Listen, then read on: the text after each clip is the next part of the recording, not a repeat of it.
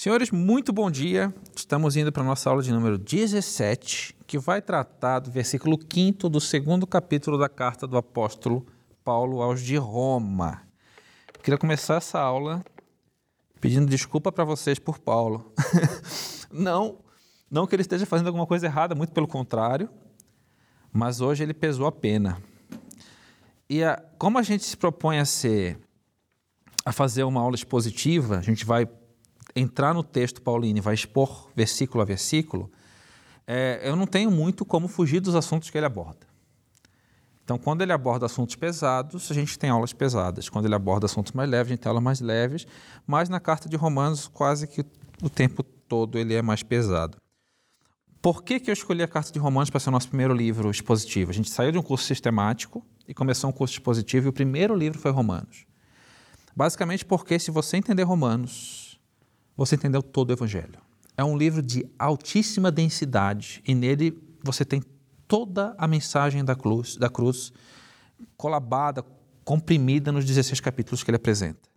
Então, acho que é um excelente ponto de partida para entender o Evangelho. Claro que em muitas aulas a gente sai com a coluna torta, doendo. O Wilson está aí para me comprovar, a Irene está aí. Não é tão agradável. Muitas vezes seria muito mais agradável você ouvir uma pregação que empurra você para frente, que estimula, mas a gente precisa entender que esse tipo de pregação que está na palavra de Deus é o que empurra a gente para frente. É a dor o instrumento principal do ensino. Lembram da epistemologia da caverna de Platão? A primeira coisa que você sente quando sai da sua ilusão e vai para a realidade é dor. Primeira coisa. Mas como consequência, como prêmio, você tem a realidade.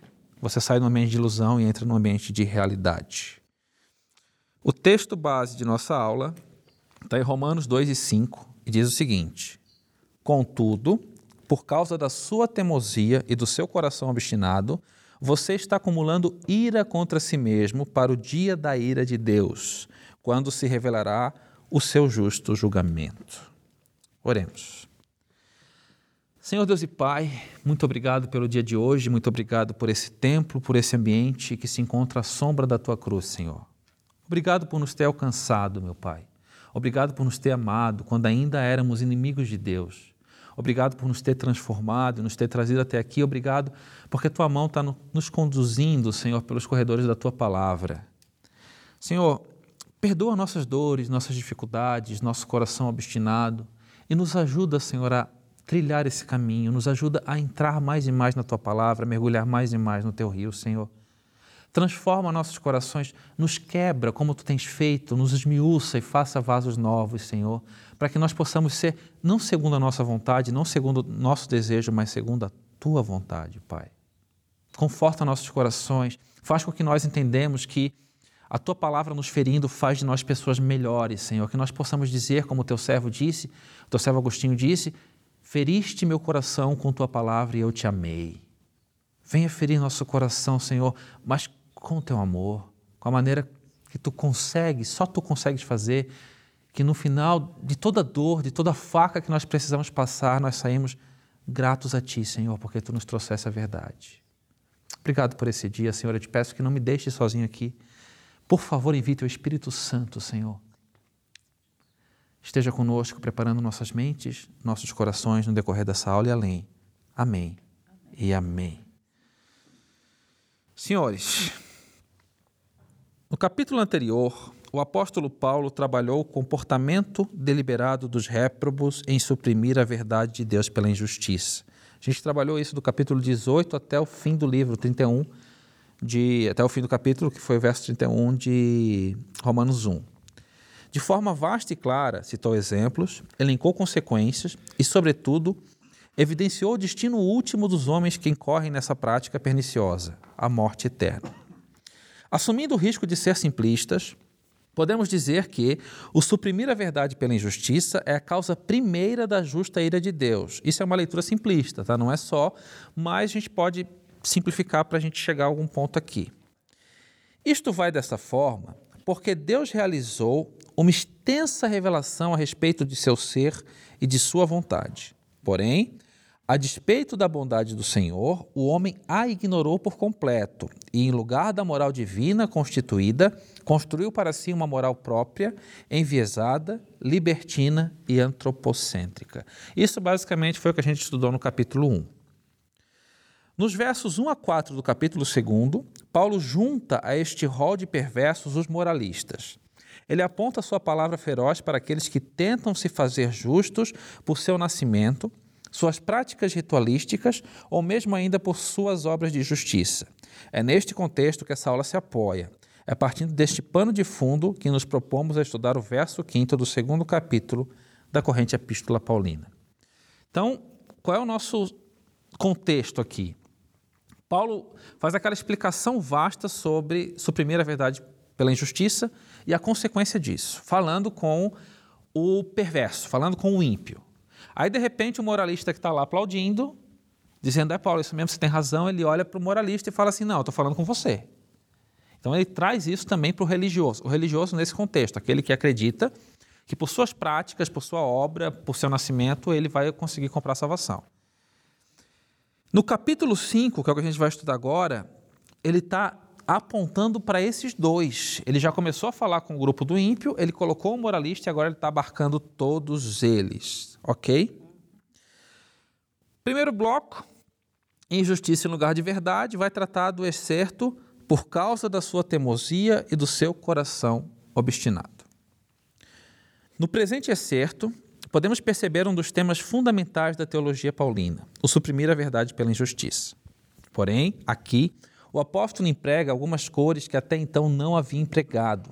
Ao dizer que a causa de acumularmos a ira de Deus contra nós é a teimosia do nosso coração, ele enfoca características do caráter divino e humano ainda inéditas em seu texto. Do lado humano, fica evidente, além da já conhecida disposição de coração para praticar o mal, nossa frônesis contumaz em defender com unhas e dentes essa mesma disposição. A gente já falou sobre isso na aula. Vocês contando experiências pessoais já falaram que de fato aquele que tem comportamento de suprimir a verdade pela injustiça defende de qualquer jeito isso, ele usa qualquer instrumento que ele tem na mão para defender, mas Paulo não tinha falado ainda. Paulo falou na disposição para suprimir a verdade pela injustiça. Falou nos freios morais, falou em tudo isso. Porém, ele não disse, até agora, que quem tem essa disposição defende ela com tudo que tem. Então ele vai trazer agora um, uma nova característica, uma nova camada para isso. Tá? Veja o texto de Zacarias 7, 11 e 12. Eles, porém, não quiseram escutar e deram-me o ombro rebelde e ensurdeceram os seus ouvidos para que não ouvissem. Sim, fizeram os seus corações como pedra de diamante para que não ouvissem a lei nem as palavras que o Senhor dos Exércitos enviara pelo seu Espírito por intermédio dos primeiros profetas. Daí veio a grande ira do Senhor dos Exércitos. Perceba a advertência que o Mestre faz a seus doze no comissionamento. Jesus então vai enviar os doze, olha o que, que ele diz. Eis que vos envio como ovelhas no meio de lobos. A gente leu esse versículo várias e várias vezes aqui nesse curso. Portanto, sede prudentes como as serpentes e inofensivos como as pombas. Acautelai-vos, porém, dos homens, porque eles vos entregarão aos sinédrios e vos açoitarão nas suas sinagogas. E sereis até conduzido à presença dos governadores e dos reis por causa de mim, para lhes servir de testemunha a eles e aos gentios. Perceba que o foco aqui é por causa de mim. Tudo isso que vocês vão sofrer vai ser por causa de mim, ou seja, por causa da verdade. Eu sou o caminho, a verdade e a vida. Então, quando as pessoas que suprimem a verdade pela injustiça se encontram com a verdade, elas fazem isso, elas têm esse comportamento. E o próprio mestre diz que elas fazem o que o lobo faz com a ovelha. E aquele que leva a verdade, infelizmente nesse caso, é a ovelha.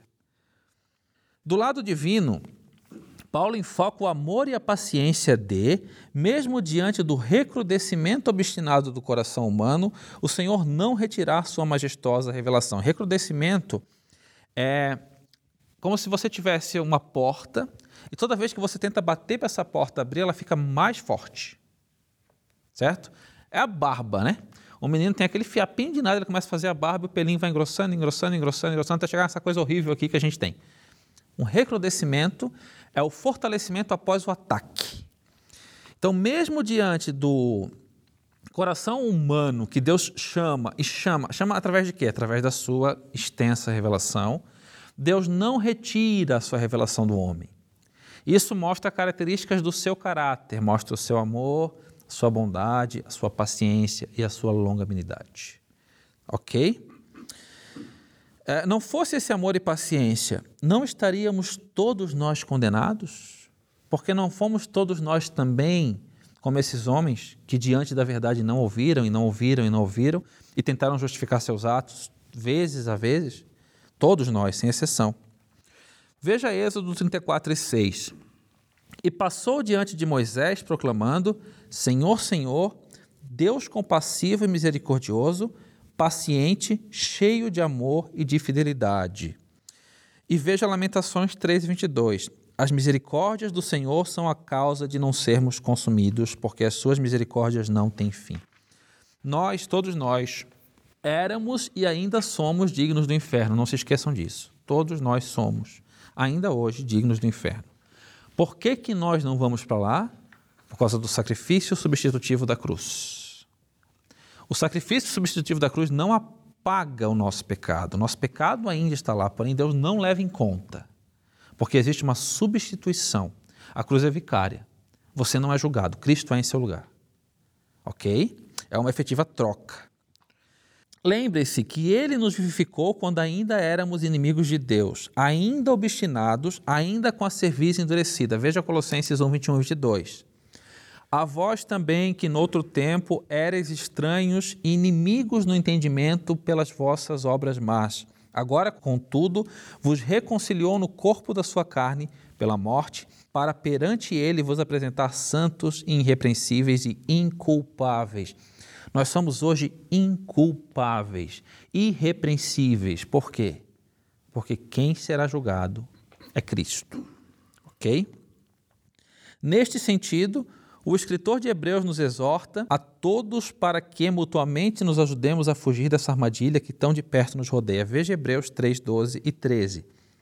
Cuidado, irmãos, para que nenhum de vocês tenha o coração perverso e incrédulo, que se afaste do Deus vivo. Pelo contrário, encorajem-se uns aos outros todos os dias durante o tempo que se chama hoje, de modo que nenhum de vocês seja endurecido pelo engano do pecado. Perceba que o escritor de Hebreus está falando com irmãos. Ele está falando conosco. Nós devemos nos encorajar mutuamente para evitar que nosso coração se endureça. Sempre a questão dos dois óculos. E aqui, nesse toda essa aula, você vai encontrar muito do óculos humano e pouco do óculos divino aqui. Ok? Próximo bloco. Ajuntando destruição. Então a gente vai para o próximo excerto que diz você está acumulando ira contra si mesmo. No contexto do Sermão do Monte, Jesus nos ensina a não ajuntar tesouros na terra. Ele nos mostra que a fugacidade dos tesouros terrenos rapidamente toma seu valor. Dessa forma, é muito mais sábio juntar tesouros no céu, onde nem mesmo o tempo pode lhes corroer a natureza. Mateus 6, 19 e 20. Não ajunteis tesouros na terra, onde a traça e a ferrugem tudo consome, e onde os ladrões minam e roubam. Mas ajuntai tesouros no céu, onde nem a traça nem a ferrugem consome, e onde os ladrões não minam e nem roubam. Palavras do próprio Mestre. No entanto, há um tesouro muito mais pestilento que os fugazes metais dessa vida. Há um tesouro pernicioso e destrutivo, pai do caos, autor de nossa separação de Deus. Um tesouro virulento e corrosivo um que os homens costumam amar ainda mais que o dinheiro. Estou falando do pecado, do tesouro que acumulamos para a nossa própria destruição. Quando suprimimos a verdade pela injustiça, desenvolvemos tal disposição de alma que passamos a tratar o pecado como nosso tesouro pessoal. Em nome deste tesouro, levantamos bandeiras e vamos às ruas gritar por nossos direitos. Imprimimos camisetas, escrevemos livros, pegamos em armas e nos entrincheiramos. Matamos e morremos para defender o nosso modo réprobo de viver. Veja Amós 3 e 10. Porque não sabem fazer o que é reto, diz o Senhor, aqueles que entesouram nos seus palácios a violência e a destruição. Perceba que a ideia de considerar o pecado como tesouro próprio não é minha, é bíblica. Paulo dá a ideia de não ajuntar, e Amós vai dizer que o homem mau ajunta nos seus palácios a violência e a destruição como se fosse tesouro. E se a gente for olhar para o nosso contexto global, você vai perceber que, de fato, os homens lutam desesperadamente para defender as bandeiras do seu próprio pecado.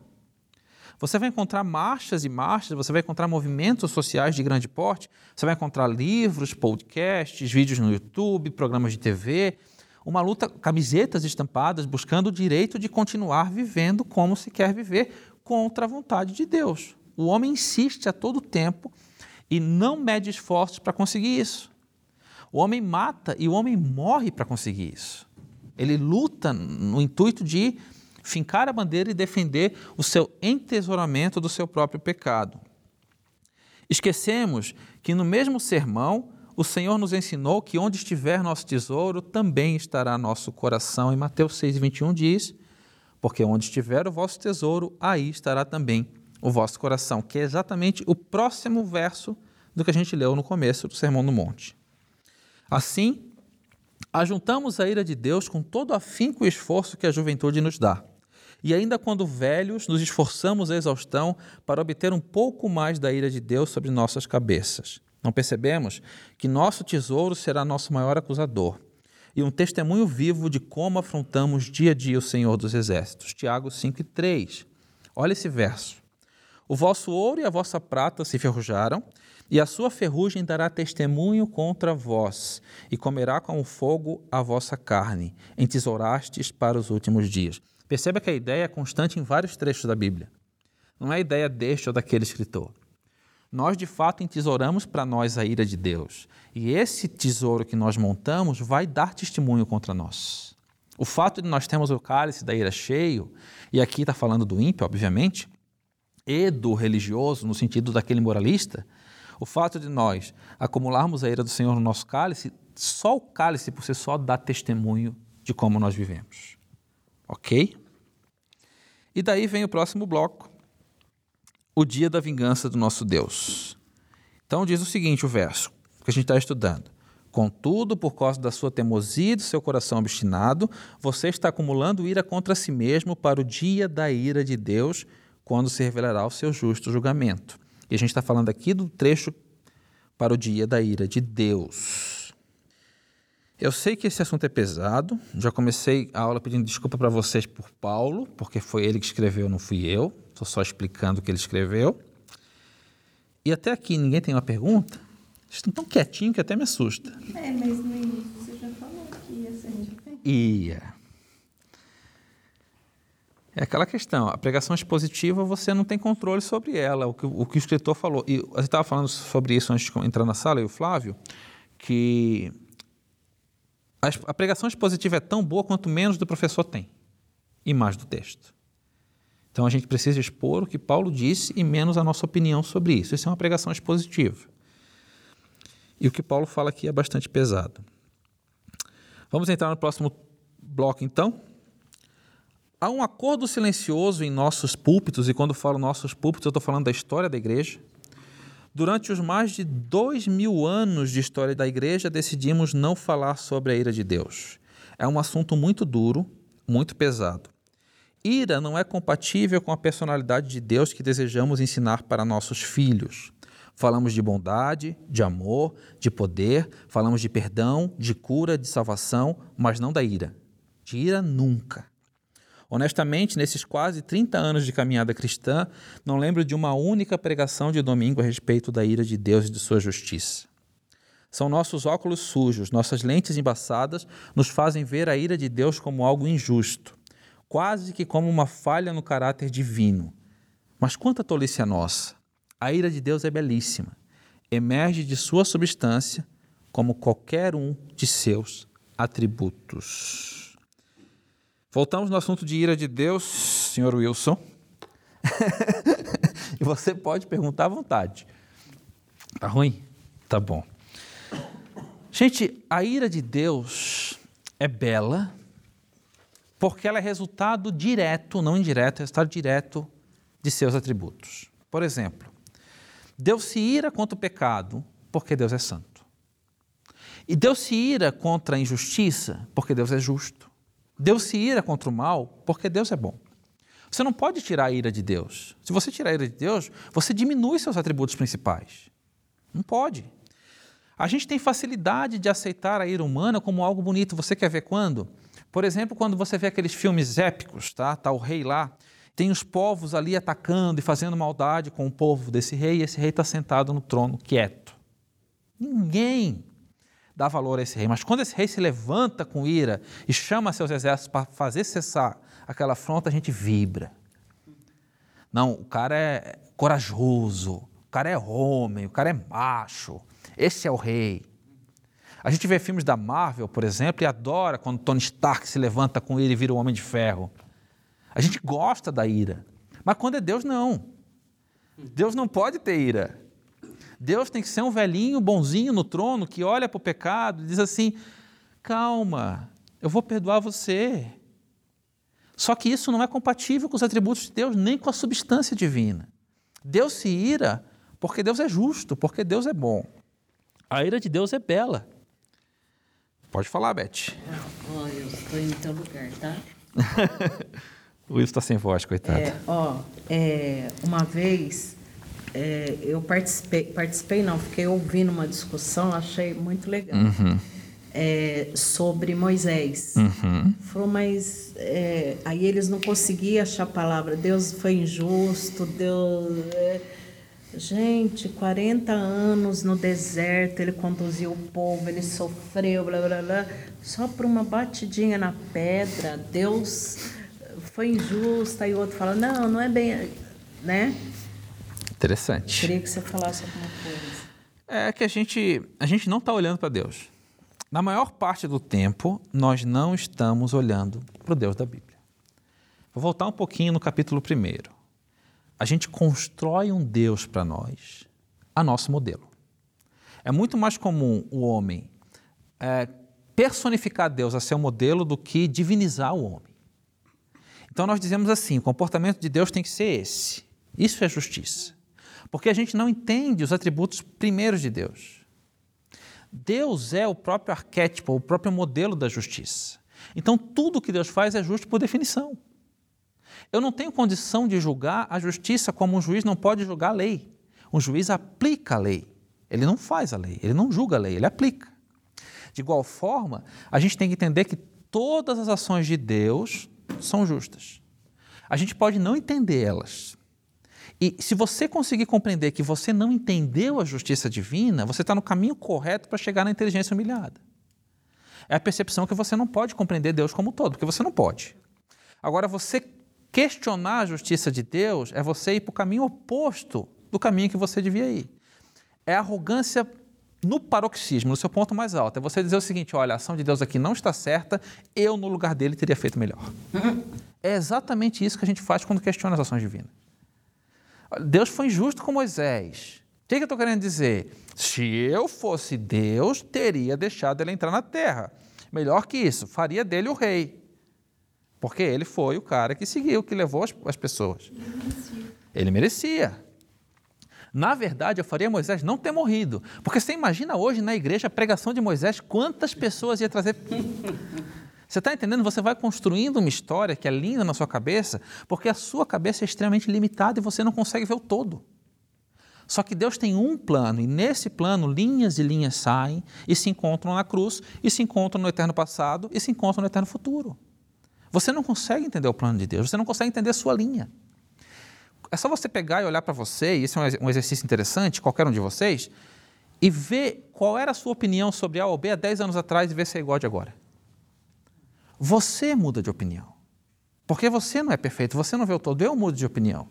Eu preguei e tenho vergonha disso hoje, mas no passado eu já ensinei que Deus era o todo mal. E eu tinha certeza disso. Hoje eu tenho certeza que não. Porque eu sou limitado como qualquer um. Certo? Então, o homem muda de opinião naturalmente porque o homem não é perfeito, Deus é. O homem querendo julgar Deus é literalmente o barro querer dizer o oleiro, me faça daquele ou daquele jeito. E a Bíblia já tem essa alegoria para deixar claro que você não tem razão de fazer isso. Acho que esse é o ponto. Ok? Eu creio que é, tem muitas, muitas, muitos questionamentos que eu respondo assim para Deus: A tua graça me basta. Perfeito. Perfeito. E de fato basta, né? A despeito de nossas tentativas em escondê-la, a palavra de Deus transborda em advertir a humanidade sobre a ira vindoura. Isaías diz que o Espírito do Senhor está sobre ele para pregar boas novas, restaurar os contritos, proclamar liberdade, abrir prisões, apregoar o ano aceitável do Senhor, consolar os tristes e apregoar o dia da vingança de Deus. Veja Isaías 61, 1 e 2.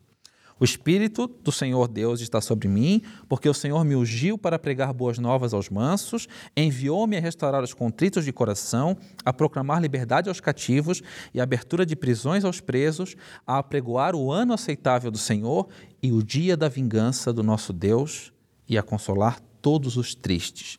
Perceba que anunciar a ira vindoura está no mesmo rol de abrir prisões e libertar cativos. Pois é isso que a ira do Senhor faz. Ela liberta a criação do pecado, faz cessar a ofensa contra a sua eterna santidade. Percebam que o chamado de Isaías e o chamado de qualquer pastor é anunciar entre todas as coisas a ira de Deus. O chamado de qualquer sacerdote, e aí entra qualquer um de vocês, porque existe o sacerdócio universal dos santos, todos nós somos sacerdotes nesse sentido, também é anunciar a ira de Deus.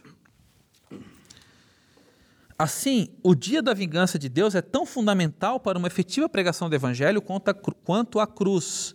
Lembrem-se do que estudamos na última aula. A cruz não nos salva do pecado, não nos salva do inferno, não nos salva de nós mesmos.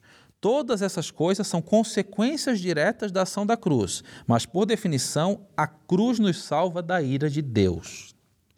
Da mesma forma que a cruz não faz sentido sem o entendimento da tentropia, sem o entendimento que Deus é 100% homem e 100% Deus, e por causa disso ele paga na cruz a dívida que somente o homem tinha, mas que somente um Deus poderia pagar. Você não tem como entender a cruz sem a correta dimensão da ira de Deus, porque é da ira de Deus que a cruz liberta o homem. Se fosse para libertar do inferno, era muito fácil. Era muito fácil, fechava o inferno. Se fosse para libertar do diabo, o diabo é submisso a Deus. O diabo é o cachorro de Deus. Deus dizia para o diabo: para, acabou, estava resolvido o problema. Se fosse para libertar do homem, ué, Deus não quebra o vaso e faz de novo quando ele quer? Que problema teria ele de quebrar cada um de nós e fazer de novo como ele quer? Nem, nada disso é problema para Deus. O que, que era problema? O que, que não poderia ser contido? O que, que foi tão grande que precisou fazer com que Deus se humilhasse ao ponto de se tornar homem? A ira de Deus. A cruz só faz sentido se você entende a ira de Deus. Ok? Vejamos como alguns profetas descrevem o dia do Senhor. Vamos para Sofonias primeiro. O grande dia do Senhor está próximo, está próximo e logo vem. Ouçam. O dia do Senhor será amargo, até os guerreiros gritarão. Aquele dia será um dia de ira, dia de aflição e angústia, dia de sofrimento e ruína, dia de trevas e escuridão, dia de nuvens e negridão. Joel 2 e 11. O Senhor levanta a sua voz à frente do seu exército. Como é grande o seu exército! Como são poderosos os que obedecem à sua ordem! Como é grande o dia do Senhor! Como será terrível e, principalmente, quem poderá suportá-lo? Amós, ai de vós que anseiam pelo dia do Senhor. O que pensam vocês do dia do Senhor? Será um dia de trevas, não de luz. Será um, como se um homem fugisse de um leão e encontrasse um urso. Como alguém que entrasse em sua casa e, encostando a mão na parede, fosse picado por uma serpente. O dia do Senhor será de trevas e não de luz, uma escuridão total sem um raio de claridade. Amós, especificamente, é interessante porque ele dá a ideia de você não tem como escapar do dia do Senhor. Ele diz o seguinte: é como se um homem fugisse de um leão e encontrasse com um urso. É como se chegasse em sua casa e uma serpente lhe picasse e encostasse numa parede. Por que a casa? Porque na casa você se sente seguro. É como se você entrasse na sua casa, fechasse a porta e dissesse agora eu estou seguro e colocasse a mão na parede e uma serpente mortal te picasse. Não há como fugir. É isso que a morte está mostrando. Não há como fugir da ira do Senhor, e realmente não há. Com exceção da cruz, não há como fugir da ira do Senhor. Tem um, um conto oriental antigo que chama o Mercador de Samarra. que é mais ou menos assim: existia um mercador em Bagdá que um dia foi trabalhar e viu uma mulher olhando para ele no meio da multidão. E ele olhou para essa mulher e ele soube no momento que viu que essa mulher era morte. E ele ficou muito assustado com isso, pegou seu cavalo e saiu correndo e foi para sua terra, que era Samarra, porque disse: Na minha terra eu estarei seguro e a morte não me encontrará lá. E essa corrida dele demorou o dia inteiro. Quando ele chegou em Samarra, a morte estava lá esperando ele. E ele olhou para a mulher e falou: Tudo bem, eu desisto. Ok? Eu, fugi o máximo que eu pude, não, não posso ir contra ti. Mas me explica, por que, que você me assustou de manhã em Bagdá? A mulher olhou para ele e falou o seguinte: Porque eu tinha um encontro marcado com você à noite em Samar. Não há como fugir do dia do Senhor. Não tem como fugir do dia do Senhor. É como se um homem fugisse de um leão e um urso o pegasse. É para este dia que entesouramos nossas transgressões. É neste terrível e maravilhoso dia que todo joelho se dobrará diante da Sua Majestade. É quando, a despeito de todos os nossos esforços em porcalhar a obra de Deus, a criação será lavada de uma vez para toda a eternidade. Aqui é o ponto. O dia do Senhor é terrível, sim. É terrível para o religioso, para esse religioso legalista que, estou, que a gente está falando no contexto de Paulo. Ele é terrível para o ímpio. Mas para aqueles que aguardam a libertação, ele é maravilhoso, porque é o dia em que a humanidade inteira será lavada do pecado. Nenhum pecado subsistirá ao dia do Senhor. A sua ira é tão grande que não haverá um único ponto, em um único lugar, em um único coração que poderá subsistir a esse dia e sair impune. Tudo será levado. Lembre-se que no nosso universo, criação de Deus, nenhum pecado é perdoado. Todos os pecados dos salvos são pagos na cruz e ponto. Todos os pecados dos ímpios estão reservados para o dia da ira do Senhor e ponto. Se, se existisse perdão no conceito que nós entendemos perdão, de você fez tudo bem, está resolvido, não tem problema algum, Deus não poderia ser santo. E Deus não poderia ser justo. A ira do Senhor é resultado direto da sua justiça.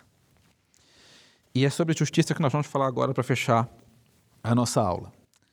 Próximo bloco, um justo juiz que trata do excerto que diz quando se revelará o seu justo julgamento. Essa aula eu fiz pensando que o Wilson estaria com voz. Então eu fiz uma aula curta, deixando espaço para pergunta. Então a gente vai acabar cedo. Eu não entendi o que ele quis dizer. Não, porque as perguntas do Wilson são muito bem-vindas. O Wilson pergunta aquilo que a maioria das pessoas não, não tem coragem de perguntar ou não conseguiu formular ainda. Isso. Né? Faz muita falta, Wilson, sua voz na aula de hoje. ok. Por fim, o mais importante e talvez o mais difícil que precisamos saber a respeito da ira de Deus é que ela é justa. Salmos 7 e 11. Deus é justo juiz, um Deus que se ira todos os dias. Diferente da maneira como julgamos, o Senhor julga retamente. Ele não ouve as partes e chega a uma conclusão, não confia em júris populares, não depende da capacidade de advogados ou promotores, nem a possibilidade de recurso em suas decisões. Ele sonda o coração do homem, lê suas intenções e até os pensamentos ocultos à própria consciência são desvendados por seu julgamento. Ou seja, aquilo que o homem nem sabe que pensa, Deus vê. Veja Jeremias 17,10. Eu, o Senhor, esquadrinho o coração e provo os rins, e isto para dar a cada um segundo os seus caminhos e segundo o fruto das suas ações. Nada fica oculto a seu olhar, nenhuma obra, pensamento, sentimento ou sensação se esconde à sua existência. Seu julgamento é justo. Ele sabe a nosso respeito mais do que nós mesmos. Veja Eclesiastes 12, 14 pois Deus trará a julgamento tudo o que foi feito, inclusive tudo o que está escondido, seja bom, seja mal. Por isso sua ira é justa. Não haveria como ser diferente. Por isso não há quem possa escapar da sua mão. E mesmo por isso houve cruz. A cruz é a única maneira de haver justiça para nós e ainda assim não sermos destruídos em sua justa ira. Na cruz, todas as condições são satisfeitas, todos os preços são pagos. Ela é nosso salvo-conduto, nossa carta de alforria. Ela é a esperança de que um dia viveremos com Ele em Sua glória para todos sempre. Amém. Para encerrar a aula de hoje, tomemos para nós o conselho Davi, que o rei Davi deu ao seu filho Salomão.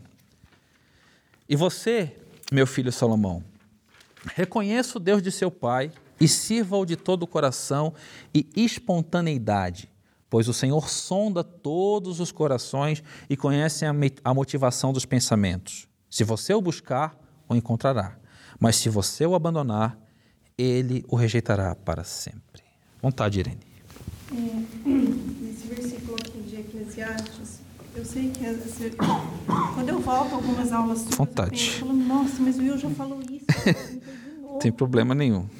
Pois Deus trará o julgamento a tudo o que foi feito, uhum. inclusive tudo o que está escondido, seja bom ou mal. Nesse momento aqui, que ele vai trazer o julgamento, na realidade não é a Irene que vai ser julgada. No seu caso, não. Se você passou pela cruz, não. Se você passou pela cruz, não. Não há condenação nenhuma para você. Se você não passou pela cruz, sim. É exatamente a Irene. E não há como a Irene escapar desse julgamento. Entendeu? Sim as pessoas têm muitas pessoas equivocado de uma coisa. Eles jogam tudo na cruz. Uhum. Eu estava prestando atenção aqui que nós lemos muito o Antigo Testamento. Ok. O que, que eles fazem? Abandonam o Antigo Testamento uhum. e começa no Novo. Ok. Né? Quer dizer, a cruz já levou sobre si todos os meus pecados. Ok. Entendeu? Isso aí é uma coisa muito perigosa, pessoa. Ok. Querer se justificar pela cruz. Isso, isso, isso é, é religiosismo, certo? Porque sim, a cruz já levou todos os pecados. Ok. Mas se você usa isso para pecar, não levou os seus. Esse é o ponto. Se você passou pela cruz, você terá boas obras. Você não será salvo pelas obras, mas você vai fazer obras exatamente porque foi salvo. Esse é o ponto.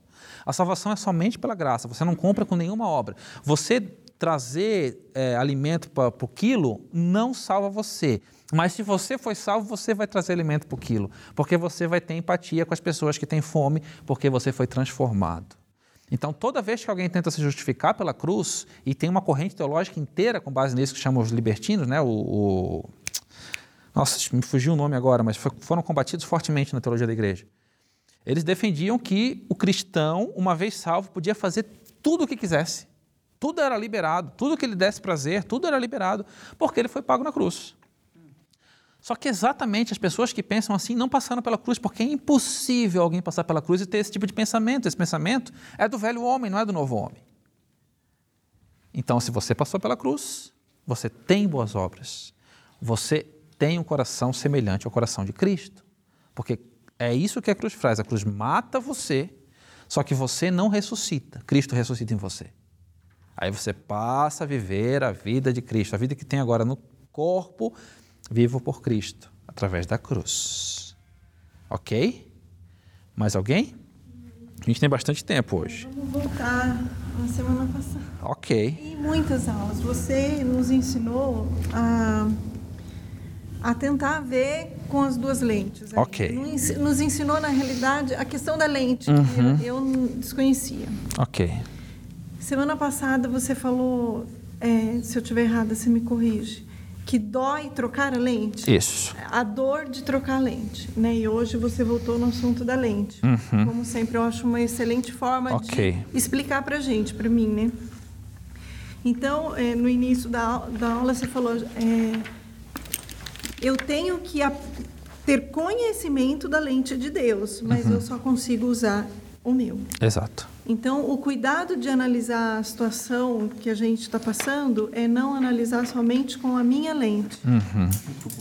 Não tentando usar os óculos de Deus, mas tentando ver como uhum. ele enxerga a situação. É, ver como ele enxerga é impossível para a gente. É, para mim é o seguinte: e é para mim, para você pode ser diferente, tá? Eu preciso saber que Deus é autor de todas as coisas porque Ele diz que é. Mas eu preciso saber também que eu sou responsável por todas as coisas porque a Bíblia diz que eu sou. Por exemplo, a aula de hoje focou muito mais no meu óculos. A aula de hoje efetivamente mostrou que eu sou responsável e Deus vai me julgar por cada coisa que eu fizer, boa ou má. Está escrito isso na Bíblia claramente, eu não posso dizer que não está. Porém, em outros trechos e muitos outros trechos, a Bíblia vai focar o óculos de Deus, muito mais. Que você não pode fazer nada fora do controle dele. As duas coisas são verdade. E tentar resolver isso é impossível. Então a gente usa aproximações e alegorias para tentar diminuir a dor. Mas você não consegue entender isso, não tem como entender. A gente vai aproximando. A ideia dos óculos nos ajuda a compreender um pouco mais desse efeito, de que Deus tem uma perspectiva e eu tenho outra. A perspectiva de Deus não cabe para mim. Eu tenho que olhar sempre com a minha. Ou seja, eu tenho, sempre tenho que me ver responsável por tudo que eu faço, porque eu sou e a Bíblia diz isso para mim. Mas eu tenho que saber que Deus é tão grande que, apesar da minha responsabilidade, isso eu não entendo, Ele controla cada pata de cada formiga do universo e cada trajetória de cada planeta. Certo?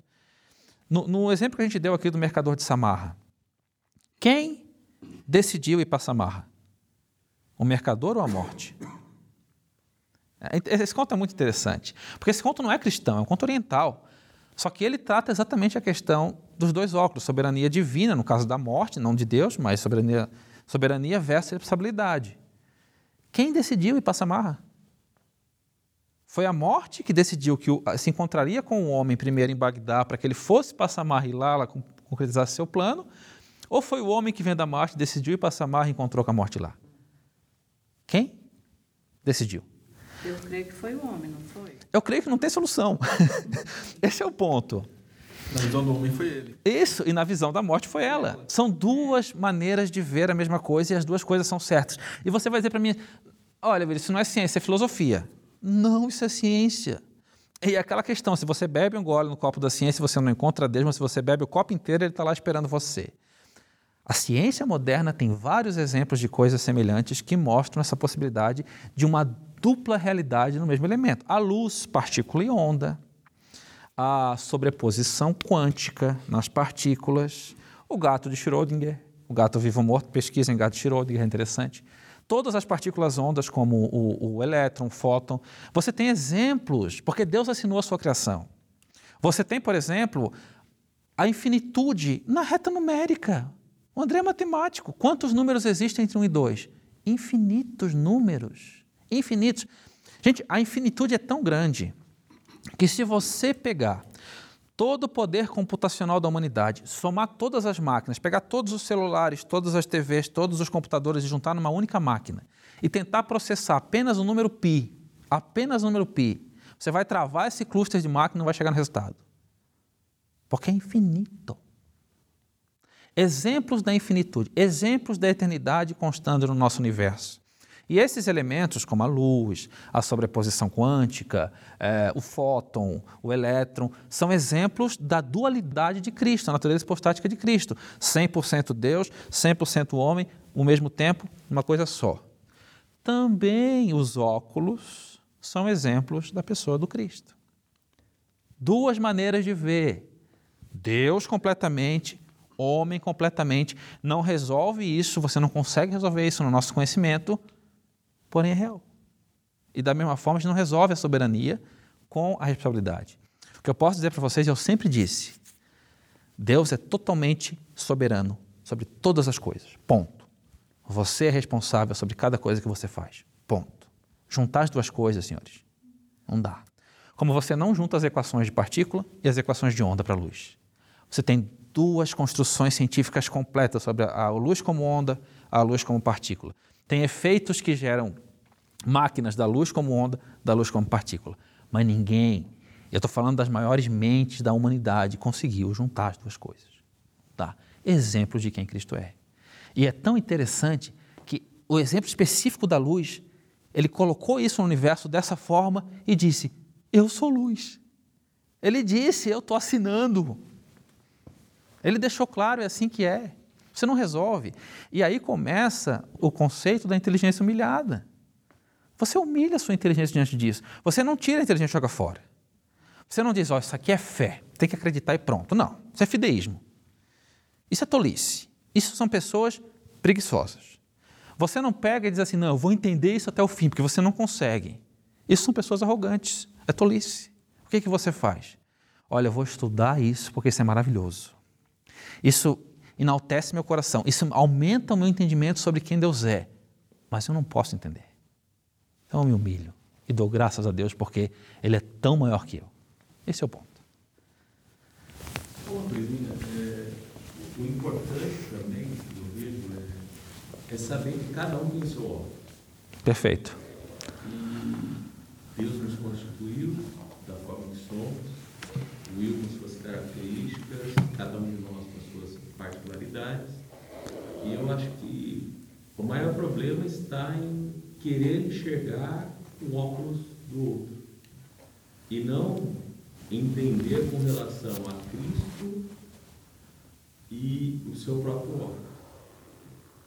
É, por quê? Porque jamais, talvez eu tenha o entendimento, as experiências que o Will tem. Né?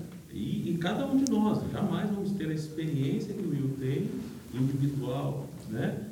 Sim, nós podemos conhecer a Cristo conforme ele se revela a nós. Por meio de estudos, por meio de experiências pessoais, por meio de, de várias formas que Deus pode se revelar a cada um de nós. Se olharmos para o Velho Testamento, como foi a base que nós entendemos, aí, nós vimos, né? É, cada um desses citados tiveram uma experiência com Deus. E se nós olharmos também, nenhum dos profetas tiveram a mesma experiência, porém, Deus revelou a eles é, um determinado contexto, uma determinada história, e eles tiveram ali suas experiências pessoais e foram instrumentos de Deus naquele momento. Então eu acho que há um certo perigo da gente tentar enxergar com óculos do né, essa okay. visão particular que Deus tem para cada um. Deixa eu ver se eu entendi. Porque eu, eu concordo contigo no que tange a experiência pessoal, que eu posso ter uma experiência com Deus que é minha, que a Irene pode ter outra que é dela, e Deus vai usar a Irene em coisas que Ele não vai me usar. Eu suponho que a Irene seja uma pessoa muito mais sensível que eu, provavelmente. Suponho, posso estar errado, mas eu suponho que Deus pode usar a Irene para consolar uma outra pessoa muito melhor do que eu. Porque eu sou uma pessoa lógica e a minha consolação tende a não consolar. Ok?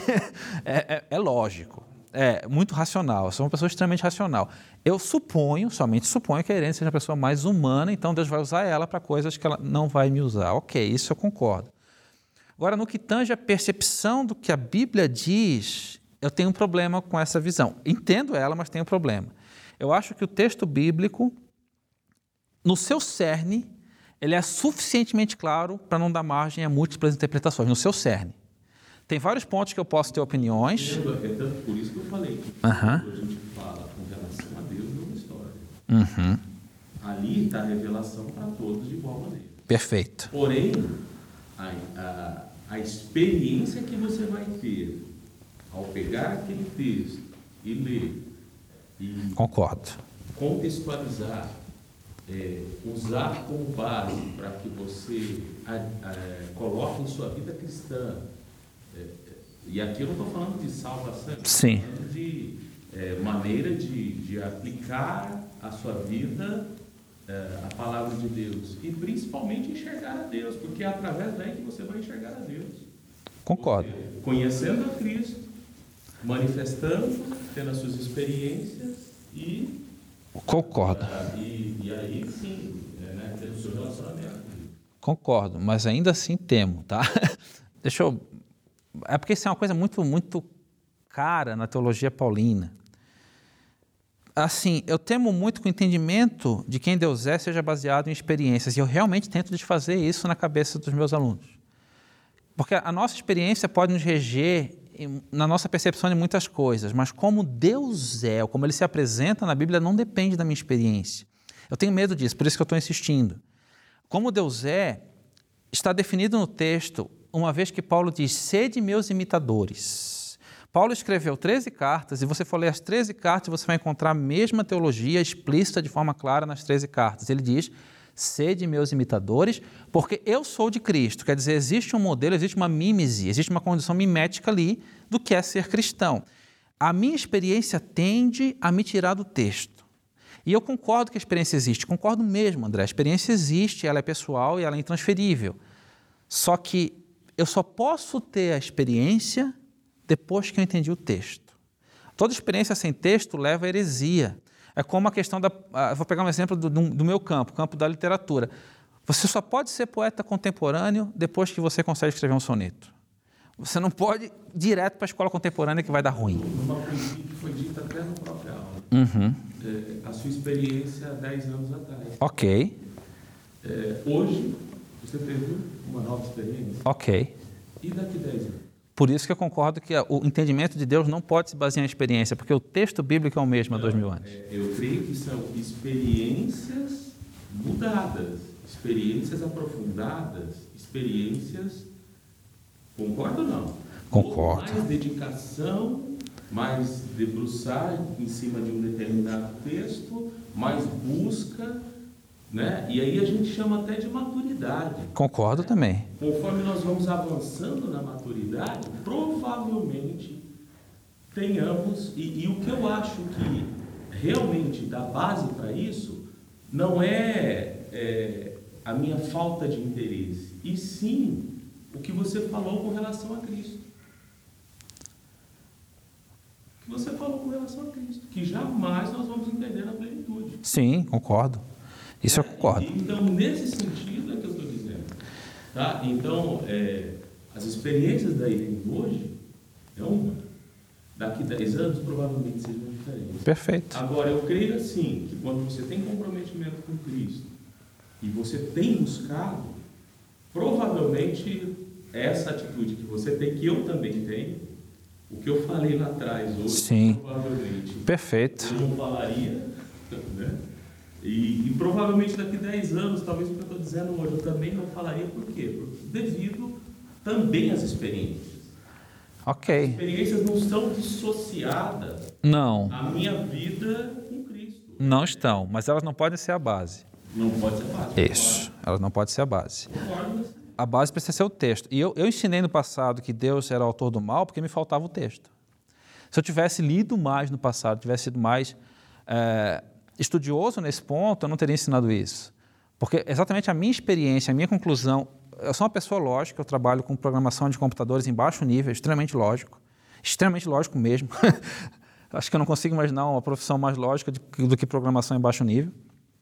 É, e eu concluí utilizando os meus mesmos algoritmos, as mesmas métricas e métodos que eu utilizo para o meu trabalho na teologia e concluí com base nisso que Deus era autor do mal. Quando eu fui para o texto, o texto claramente diz que ele não é. Eu ter ensinado isso foi arrogância porque eu achei que eu podia concluir.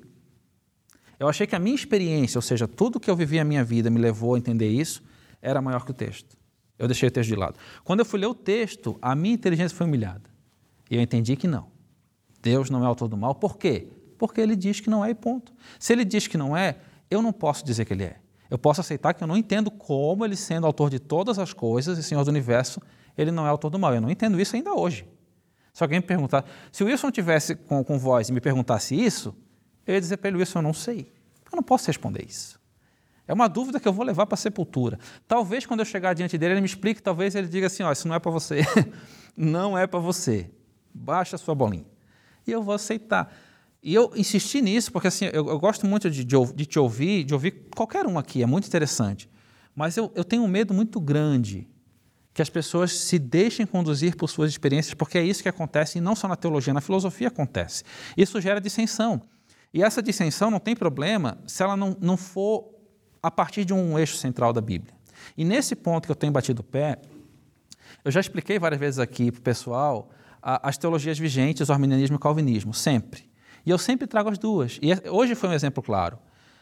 Eu não posso, como teólogo, dizer que o arminiano está certo, nem que o calvinista está certo, porque não estão completamente certos. E nem dizer que os dois estão errados. Porque a Bíblia apresenta as duas vertentes claramente. E hoje, na aula de hoje, por exemplo, se você pegar a sua sala, vai dizer que foi uma aula arminiana. Porque nesses textos que a gente leu está mais enfocado esse ponto. Em outros textos está mais enfocado o outro. O que, que eu digo para o pessoal? Existem as duas correntes e as duas estão certas, mas a gente não pode resolver. A pessoa, se a pessoa começar a aplicar a sua experiência, ela vai tender mais para um lado ou para o outro, ela vai virar calvinista ou arminiano, ou pior, ela vai virar hipercalvinista ou pelagiano. Ah, que aí é os extremos são o perigo. Aí eu vou dizer, os dois estão profundamente errados e não há nada de certo, nem no hipercalvinista e nem no pelagiano. E a gente tem correntes hipercalvinistas dentro de nossas igrejas no Brasil inteiro. Pastores pregando ou pelagianismo ou hipercalvinismo no Brasil inteiro, porque não, não humilharam sua inteligência. O que eu prego é o seguinte: menos eu, menos você e mais texto. Então eu prego exatamente, reduz a experiência Pegue a sua experiência, bote numa caixinha, esqueça ela e leia o texto. A partir do texto, é extremamente difícil, tá? É um exercício de humildade, assim, quase que impossível você fazer, você tirar a sua experiência e ler o texto pelo texto. Mas é o que a Bíblia propõe. Deixa eu mudar o e vou fazer outra vez uma pergunta. Então você está dizendo que todos deveriam ter o mesmo óculos ou não? Eu acho que sim. Eu acho que todos deveriam ter o único óculos que o texto bíblico dá, Olha só, o mesmo óculos, a mesma lente. E a partir disso você escolhe a armação. A lente a Bíblia dá. A armação, irmão. Você, ó, você gosta de uma redondinho, mais quadradinho, o da Beth tem pedrinha lá, porque a Beth é chique, o meu não tem, o meu é preto. Ok, você pode dar a armação que você quiser. Mas as definições do que é a cruz, do que é a salvação, do que é Deus, o texto bíblico é suficientemente claro para você não ter possibilidade de criar uma nova lente. Sim, eu, prego isso. A armação seria as minhas experiências de vida? Também. Ou não, ou a sua percepção sobre o que, que, que Deus quis dizer com isso, isso aí você pode ter e tem, não tem problema algum. O que eu quero dizer é que o cerne é um só. E o cerne está nas confissões de fé, por isso que elas existem.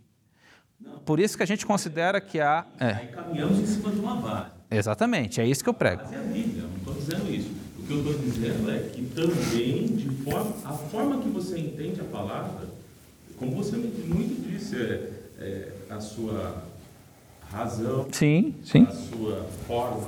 Uhum. E, e por isso que eu falo que nesse ponto a gente tem que tomar cuidado, porque eu jamais vou enxergar da forma que você enxerga por causa das suas características pessoais. Entendo.